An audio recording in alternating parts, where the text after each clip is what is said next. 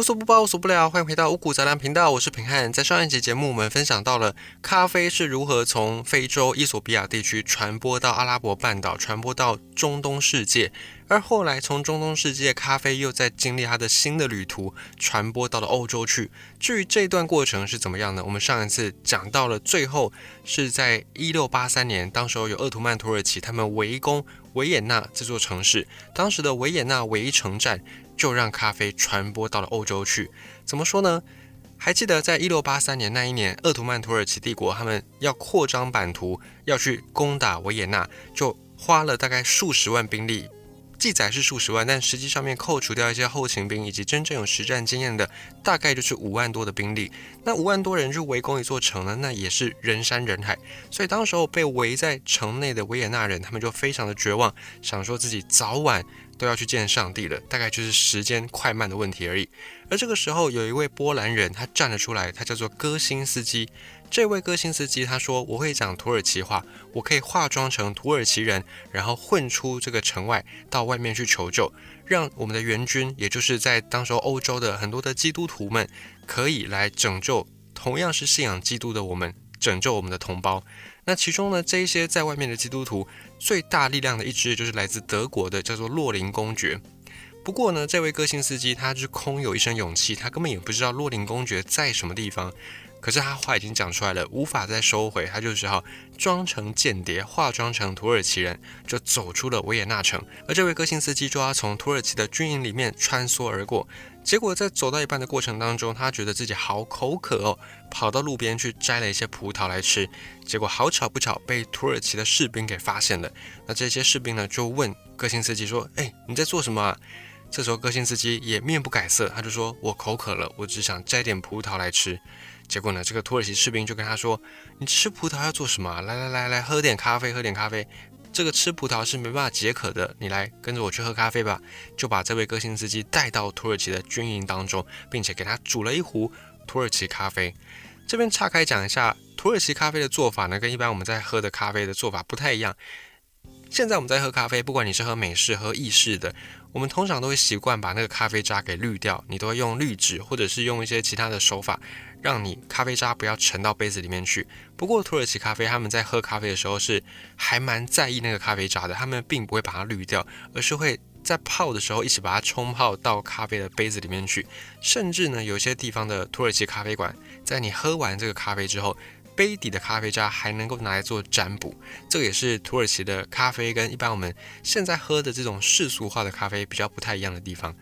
好的，后来这位个性司机就被带进去土耳其的军营，喝到了土耳其咖啡。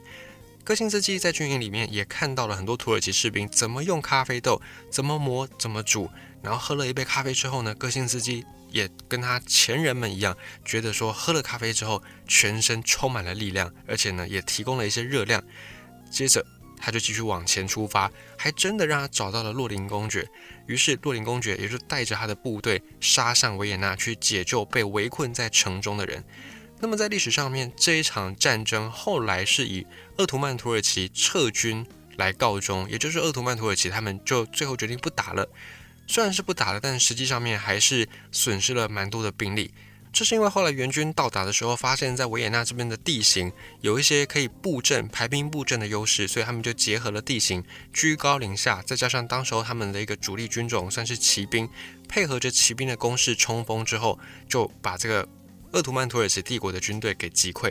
而且也因为。土耳其帝国这边，他们的统帅的疏忽，所以几乎没有在事先准备任何的野战防御工事来去应付这些可能到来的敌军的援军的突袭。所以后来这些鄂图曼土耳其帝国的步兵或者是炮兵为主的部队，就必须要在一马平川、毫无屏障的平原，直接承受从山头冲锋下来的这些炮兵或者是这些骑兵的猛烈攻势。所以导致后来呢，鄂图曼土耳其帝国。打维也纳是以失败告终，最后是撤军的，这在历史上面都是有记载的故事。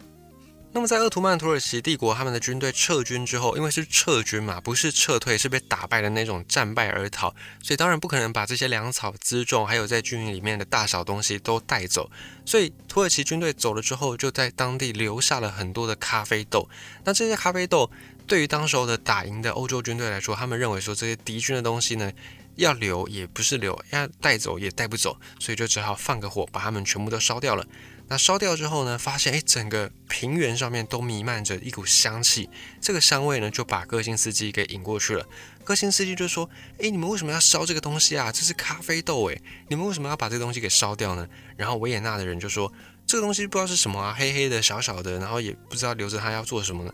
个性司机就说：“那这样好了。”既然呢，我伪装成间谍，我出去找到援军，我立了大功。你们说要给我奖赏，可是也不知道赏我什么。那这样好了，就把这边还有的五百个咖啡豆的袋子都给我吧。那歌星司机因为当时也已经变成了全民英雄，所以大家觉得说好啊，没关系啊，反正这东西你都给我们，我们也不知道干什么，就把它赏给你好了。于是这五百大袋的咖啡豆全部都被歌星司机给拿走了。那歌星司机他算是当时少数知道怎么样去煮制咖啡的人，所以他就用了这些咖啡豆，在维也纳开启了应该是史上欧洲第一间的咖啡馆。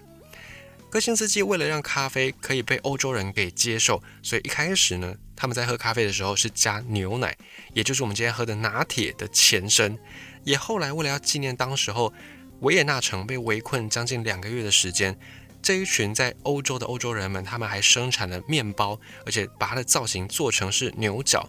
跟我们现在听到那个三峡金牛角形状不太一样。在当时的牛角面包比较类似于今天我们在吃的可颂，就是也是做成一个角的造型，可是那个弯曲度没有像现在的牛角面包那么样的大。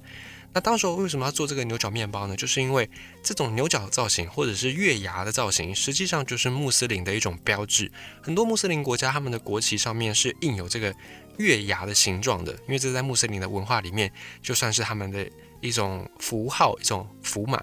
那为了要纪念当时候被围城，而且最后没有被打败，还打了胜仗这个事情，当时候这群欧洲人们他们就生产了这种月牙形的面包，也就是我们现在在吃的可颂。后来呢，这位歌星司机也又生产了煎饼，有大概就是现在的松饼这种东西，也配合欧洲人的饮食习惯，所以比较具有现代意义的咖啡馆就从那个时候开始诞生。也就是在一六八三年之后，鄂图曼土耳其帝国围攻了维也纳之后，个性司机就开始在当地开启了比较现代样子的咖啡馆，所以就把这个咖啡带进了欧洲去。不过呢，咖啡在欧洲的命运也并不是如此就一帆风顺，因为咖啡首先面临到的敌人就是一个在欧洲当地根植非常久的饮料，这款饮料就是啤酒。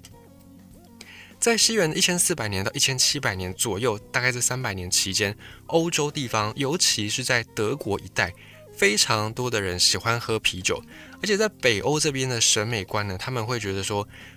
胖胖的比较美，就是他们觉得。体态丰腴的人看上去呢是比较符合他们的审美标准的。那喝啤酒就会造成你容易有又大又挺的肚子，但其实这是一个误区。但我们现在都说啤酒肚，啤酒肚，可是喝啤酒其实并不会因为你只喝啤酒就造成你有啤酒肚。会造成啤酒肚的原因，通常是因为你在喝啤酒的时候，你不会只喝啤酒，你还会配一点下酒菜。哦，在东方在西方都是一样。那你在配这些下酒菜呢？通常它的制作的时候。钠含量就会比较高，咸度都会比较高，所以在这种钠含量以及或者你吃一些高油的、高盐的、高脂肪的食物去下酒最对味。你都吃这些东西进到你的体内，很容易就会在腹部形成脂肪的堆积，就是所谓的内脏脂肪。也因此，我们才说喝啤酒容易有啤酒肚，并不是因为喝啤酒本身，而是因为你在喝啤酒的过程当中，你还会配上其他的高油高盐。的小菜或者是一些菜饭，所以才会导致啤酒肚的出现。那总之呢，当时候北欧的人，再加上德国这里也曾经有一些北欧人的血统，所以他们都觉得说，挺着一个大肚子，看上去就非常的好看，而且代表说你是有钱人才有办法一天到晚在那边喝啤酒吃下酒菜。但实际上面，这种肥胖的身形是给当地的人的健康造成非常大的伤害的。那当时的德国人，他们的生活是这样子。一天用啤酒开始，又用啤酒结束。早上喝啤酒汤，中午喝啤酒汤配其他的食物，晚上呢再喝啤酒煮鸡蛋。所以到现在，你去到德国或者是德国周边一带的国家，你还就是可以喝到非常非常多很厉害的而且很好喝的手工的精酿啤酒。那当时候的啤酒食谱也是相当的出色。现在我们在喝啤酒，大部分都是喝冷的、喝冰的。那在过去那段时间，就是一千四百年到一千七百年，就是三百年之间呢，各式各样你能够想象到的形式的啤酒都有出现过。像是有客人来的时候，请他喝啤酒；有人正式会晤的时候，商业会晤的时候，请他喝啤酒。在那种寿喜啦，或者是洗礼的仪式上，或者是在婚丧喜庆的酒席上面，也都要喝啤酒。也因为这个啤酒非常非常的泛滥，所以导致当时候的社会。很多的百姓，很多人都喝啤酒喝到有病，所以导致很多的文豪或者是一些知识分子对这个现象也看不下去。所以在这种时刻，咖啡作为一款新兴的外来的饮料，想要打进欧洲市场就非常的有难度。而在一六一八年的时候，当时有一个医生叫做哈维，他就发现了血液循环这个事情。血液循环。这个在医学上的发现，现在我们看起来是很理所当然，可是，在以前是一个非常大的事件，因为以前的人觉得说，这个血液就是天生的，然后你可能到一个程度呢，它就会消亡殆尽，等到血液消亡的时候，就是人死掉的时候。但是等到我们在生理上，在自然科学上面发现了血液循环之后，大家才认识到说，哦，原来血液会从我们的心脏这样帮谱出来，然后花几十秒钟的时间就可以走遍身体一圈，再回到心脏。大家才开始觉得说，哎，人体当中好像是一个小宇宙，有像河流一样的这种血液的循环。所以到了被发现血液循环之后，以后的人都觉得说，可以加速血液循环的东西都是好东西，而咖啡就刚好可以加速血液循环，它就可以提升你的新陈代谢。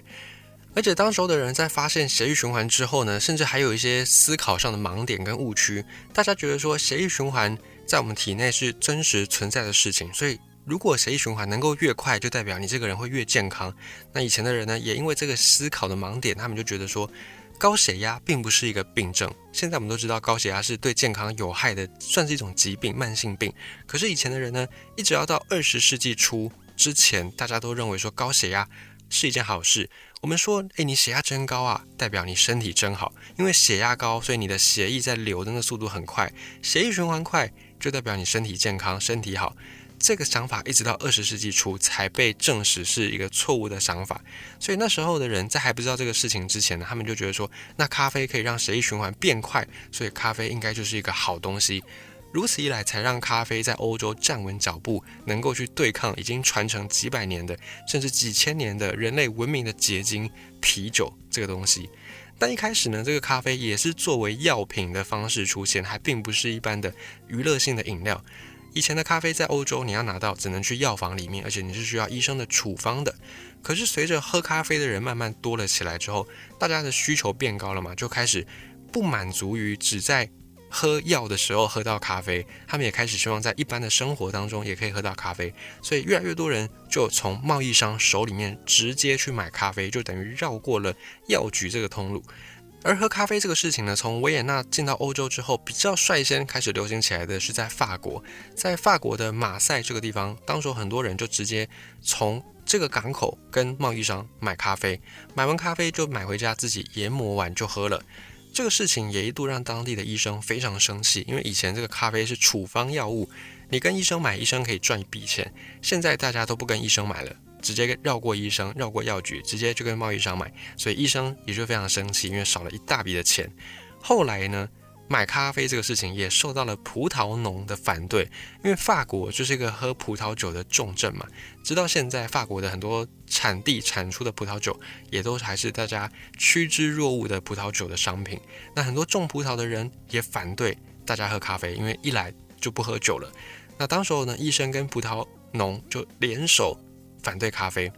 再加上。有一些民间的谣言就盛传说，咖啡会使得男生对女生丧失兴趣，因为呢，男生喝了咖啡之后就会很有精神，就会很理智、很清明，所以就会把所有的力量投入在工作当中，就不会累，不会累就不会想要上床睡觉，不上床睡觉呢，就会对女生失去一些兴趣，就是在性生活方面可能就会有些影响，所以当时候也有一些这种小道的谣言。结果再加上农民、医生以及很多妇女也听信了这样的谣言，他们就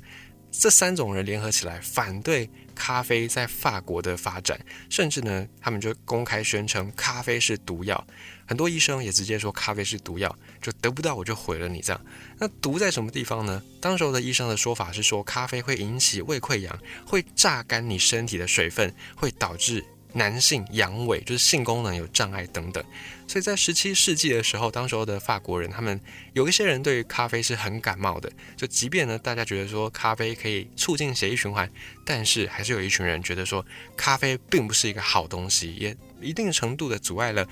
法国，尤其是在咖啡产业的发展。可是呢，你要知道，如果你是喝一个喝咖啡喝习惯的人。喝咖啡到了一个程度之后会上瘾，因为咖啡本来就有一些成瘾物质，你一段时间不喝，你反而会有那种戒断反应。所以当时候的法国人，即便有妇女、有医生、有一些葡萄农跳出来公开的呼吁不要喝咖啡，可是已经成瘾的人哪管得了这么多，就只好不断的去加重喝咖啡的剂量。而在整个欧洲大陆上，后来对于咖啡这个东西，还有一次重大的进度、重大的推展，就是来自于路易十四太阳王。话说，在一六六九年，太阳王路易十四他接见了鄂图曼土耳其的特使，也就是等于使者、外交官。这个外交官他是土耳其的国王苏丹，他派了特使去跟路易十四见面。那这两个人就是路易十四跟鄂图曼土耳其帝国的这位国王。他们两个人就是当时全世界权力最大的两个人。然后呢，这一位特使就把苏丹的信交给了路易十四。路易十四拿到这个信之后呢，没有很慎重的看待他，他就很轻蔑的回了一句说：“哎，我等一下再看。”然后这个事情就让这个特使非常生气。特使就说：“哎，我的国王是现在世界上面像权力数一数二大的人，也是跟你太阳王路易十四算平起平坐吧？你为什么拿到我们国王亲笔签名的信？”竟然没有起立就算了，没有表示尊敬就算了，还这样把这个信丢到一旁，然后不当一回事，甚至跟我说等一下再看呢。于是呢，现在双方的关系变得非常紧张。要知道，在以前国外的特使，现在也是一样，外交官就代表一个国家的政府，代表一个国家的领导者。所以以前的这个特使，他就代表了鄂图曼土耳其帝国的国王苏丹。这样子看上去，法国跟奥图曼土耳其两国算是大战在即，剑拔弩张。路易十四是什么人呢？他当时候就是整个法国中心的一个皇帝，他就这样轻易的把这个特使给打发掉了，就好像是以前那个清朝的皇帝在面见国外去的使者的时候的那种轻蔑的态度一样。这个特使呢就没有完成苏丹国王交付的任务，所以他就决定要在巴黎住下来，因为就这样回去也是太没面子了。他就在巴黎弄了一个宫殿。跟在土耳其那边的宫殿一样豪华的地方，那很多巴黎人他们对于苏丹的生活怎么样也非常的好奇，所以就想要去这个宫殿去看看，说，诶，苏丹的特使到底是怎么生活的？那时候在巴黎有很多的贵妇啦、王公大臣啊，一些上流阶层，想尽一切办法要混到苏丹特使的宫殿里面去坐一坐，去聊聊天。那当然，这个苏丹宫殿、苏丹特使的宫殿也不是你一般人说要来就来说走就走，所以你要进去，你一定要付出一些代价。代价是什么呢？就是陪着苏丹特使喝咖啡，因为这已经是他们的习惯了。所以很多人一进去这个宫殿里面，就闻到一股扑鼻而来的香气。可是这个香气是很多法国人从来没有闻过的，闻所未闻的味道。这个就是咖啡的香味。对鄂图曼土耳其帝国人来说，他们喝咖啡已经行之有年。但是对于很多法国人来说，这个咖啡黑黑的，然后又酸又苦，只是很香而已，喝下去又不好喝，就觉得很痛苦。可是很多巴黎人、很多法国人，他们想要在这个宫殿里面多待一些，因为里面真的是美轮美奂，太漂亮了，而且还有很多飞禽走兽，以及很多的这些中东地方的美女，有跳着曼妙的舞蹈，这些氛围都让当时候的法国人觉得很有异国情调。而且也是变成当时候最豪华的、最时尚的一种社交场合。尽管这个咖啡非常的难入口，还是有很多人忍耐着在里面喝咖啡，只是为了多在里面聊一点天，或者是多待一些些。就这样子，长此以往，很多法国人也都养成了喝咖啡的习惯。而且咖啡是会上瘾的。一开始你觉得难喝，可是喝酒之后，你的身体会对这个咖啡有一些上瘾的反应。所以一开始。这些法国人他们不喜欢喝咖啡，可是喝到最后呢，身体就逼着他们不得不再去摄入更多的咖啡。今天如果你去到法国巴黎，看到那个街头都是咖啡馆，其实这些都是历史上面从当年的这个苏丹特使的宫殿里面慢慢慢慢的飘香传出来的。到此为止，就是咖啡从中东地方蔓延到欧洲一段比较完整的历史的介绍。不过呢，这还不是咖啡历史的全部。下一集节目五谷杂粮，我们再继续跟你分享后来的欧洲咖啡在这块土地上面又发生了什么样的故事。